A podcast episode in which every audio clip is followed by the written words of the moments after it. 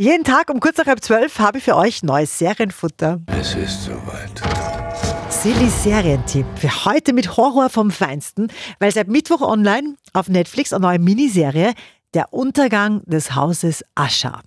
Der Inhalt, der ist düster, der ist finster, super gruselig, also perfekt jetzt ja schon fürs Halloween-Monat. Inhaltlich ja wirklich ein Klassiker. Ein einsames Haus, ordentlich viel Spuk und eine Familie mit vielen Geheimnissen. Es wird sehr blutig. Falls irgendjemand hinter uns her ist, schöpfen wir unser gesamtes Arsenal aus, bis die Bedrohung neutralisiert wurde. Mit neutralisiert meinst du verklagt bis zum Ende. Neutralisiert wie tot. Die Serie ist übrigens von den Machern von Spuk in Hill House. Auch für die Serie absolute Schauempfehlung. Horror Deluxe bei Der Untergang des Hauses Ascher kriegt von uns 9 von 10 Couchpunkten. Das Haus Asche. Möge es in Frieden ruhen.